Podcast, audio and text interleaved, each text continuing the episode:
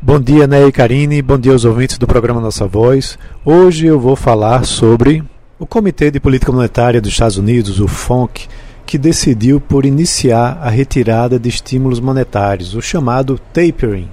Né? Como que isso pode nos afetar? Isso é importante vocês entenderem.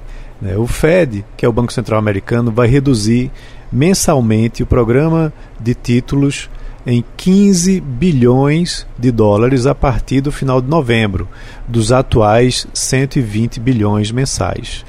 É, nessa mesma reunião que aconteceu, em que decidiu por manter a taxa de juros básica da economia americana numa banda entre 0% e 0,25% ao ano, o comitê informou que a mudança veio porque houve um progresso substancial na economia americana em relação às metas desde dezembro do ano passado.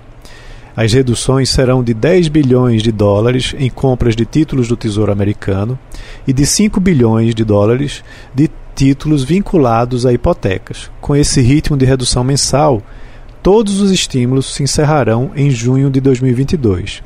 E a partir desse momento, o Fed, né, o Banco Central Americano, deve começar a elevar os juros. Os impactos dos estímulos monetários estão sendo sentidos através de uma inflação de curto prazo, bolhas de ativos, como de ações e imóveis. Lá nos Estados Unidos, por exemplo, a gente vê as bolsas americanas batendo recorde após recorde, os imóveis também com a valorização muito grande e uma economia superaquecida por conta desse excesso de estímulos. Esses três sintomas, de fato, estão sendo observados lá na economia americana com a repercussão mundial. A retirada dos estímulos pode trazer uma volatilidade forte nas bolsas americanas, que têm batido recordes consecutivos, como eu já disse, e pode trazer também impactos aqui no Brasil. A bolsa pode sofrer um tombo, mas talvez seja até menor, pois ela está bem abaixo do nível recorde atingido recentemente.